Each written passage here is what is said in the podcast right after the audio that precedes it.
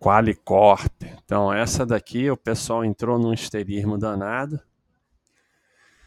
é, com notícia, mas a empresa continua dando lucro. O lucro está meio estagnado, mas é assim, não deveriam ter entrado porque era IPO recente, mas como estava crescendo e a cotação subindo, ficou todo mundo emocionado.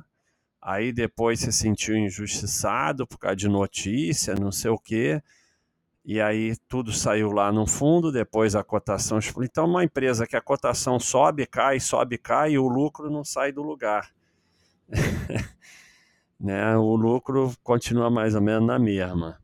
E o pessoal fica aí misturado nessa. Então, na verdade, ninguém devia ter nem entrado nessa empresa, mas quem entrou não tinha que ter se emocionado. Agora nós temos nove anos de lucro, mas não é um gráfico de lucro lindo. É uma empresa que só se deveria ter acompanhado e aí com os rolos que teve, você fica só acompanhando. Ninguém devia ter nem entrado. Mas quem entrou não tem nada que se sentir injustiçado, não sei o quê. E continua dando lucro, né? Apesar de tudo.